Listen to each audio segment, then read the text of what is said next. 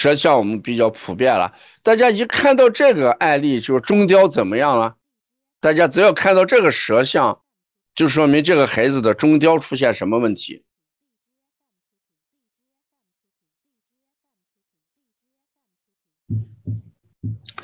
胎腻嘛，哎，积食，哎，失阴，逆胎，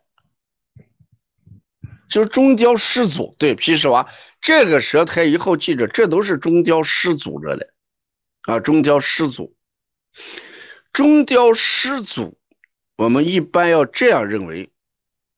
刚才讲中焦失阻有个内湿，一个外湿，像这种舌象。你看它是内湿还是外湿？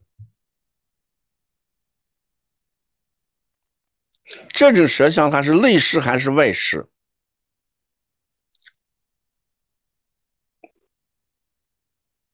哎，看这种孩子一般他的胃口都怎么样？这种孩子他的胃口一般是怎么样的？能吃还是不能吃？哎，这种孩子一般都是能吃的，能吃的，所以我们给大家讲的肥甘厚腻。你的舌苔如果出现这种情况的话，它会肥甘厚腻。我们说湿邪的话，它最能阻滞人的什么东西？我们讲中医基础的时候，湿邪阻滞的是人体的什么？气机。对我们上一次考试了，大家都记住了，它是最容易阻滞的是人体的气机。这样一来，我们给大家说，人这个气机受阻的时候，肺气逆会怎么样？才考过试的，肺气逆的孩子怎么样？胃气逆的孩子怎么样？肝气逆的孩子怎么样？你看，这我们学了跟不学就不一样了。哎，胃气逆的孩子呕吐，肝气逆的孩子头疼，对，头晕。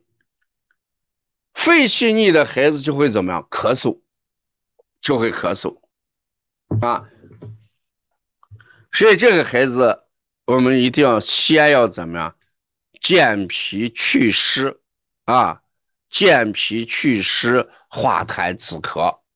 健脾祛湿化痰止咳，嗯，这里面有这么一个问题啊，胃气逆孩子咳嗽呕吐啊，主要是呕吐、干呕、呕恶逆，是不是干呕恶逆啊？都是这，肺气就是咳嗽，肝气的话就头疼、脾气大啊，对。那这个孩子，我们主要还是以健脾化痰啊、祛湿化痰止咳为主。那大家看一下，今天阴雨天降温，不知道是否有影响？大家说这个孩子脾气弱的话，湿气重的孩子，阴雨天肯定对他是有影响的。你看，孩子体内有湿的话。那阴雨天的时候，那这个外湿就加重了内湿，外湿就加重了内湿，这个痰就会多一点啊，阻滞气机。嗯，艾灸后，这个痰变燥了，变粘痰了。那对啊，你艾灸之后了，它肯定是有热的对不对？啊，艾灸之后它有热。那像这种情况下，大家看在痰这种艾灸上，那我们主要还是一灸成燥痰的话，我们在下焦灸。关于这个痰灸的话，我们一般提倡的在丰隆穴上灸，出现燥痰的机会少；在肺腧跟膻中上灸，出现燥痰的机会多一点。大家把这要记一下，在丰隆穴上灸的话，湿是往下走还是往上走？大家看，你在灸丰隆穴的时候，这个湿是往下走还是往上走了？哎，湿就往下走了。在膻中跟肺腧上灸的话，这个痰往上走了，容易燥的很。所以我在讲课的时候给大家讲过，这个孩子痰多的话，如果要防止燥痰出现的话，在丰隆上灸啊，不要在膻中跟肺腧上灸。灸丰隆的话，痰不会出现燥，不会出现燥。老年人我不提倡灸膻中跟肺腧，就是原因老年人的燥痰要多一些啊。把这个艾灸把握一下就行啊。是这个孩子这个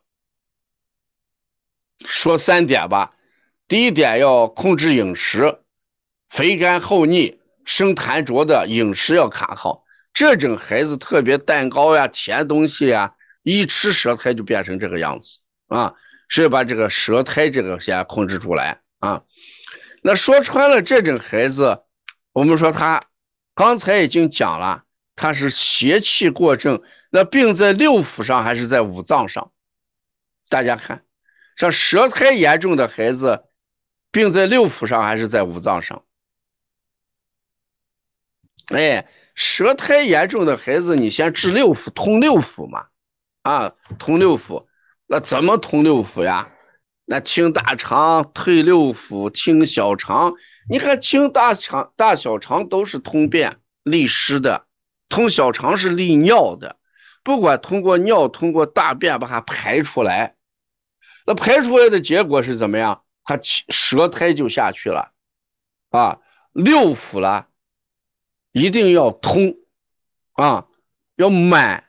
要实而不能满，六腑实而不能满，五脏是满而不能实啊，五脏是满而不能实，六腑是实而不能满。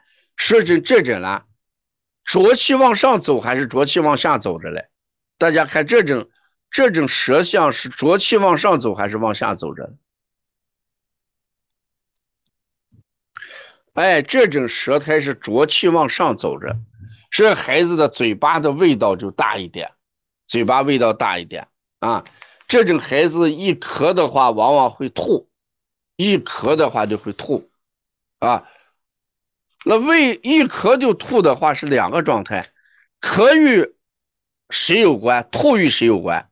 你一定要知道，这种浊的话，浊气往上走的时候，他一定会咳。咳的时候与谁有关？咳的时候与肺有关，吐的时候与胃有关。对，大家都能能想清，这个孩子咳的话与肺有关，吐的话与胃有关，啊，吐的话与胃有关。嗯。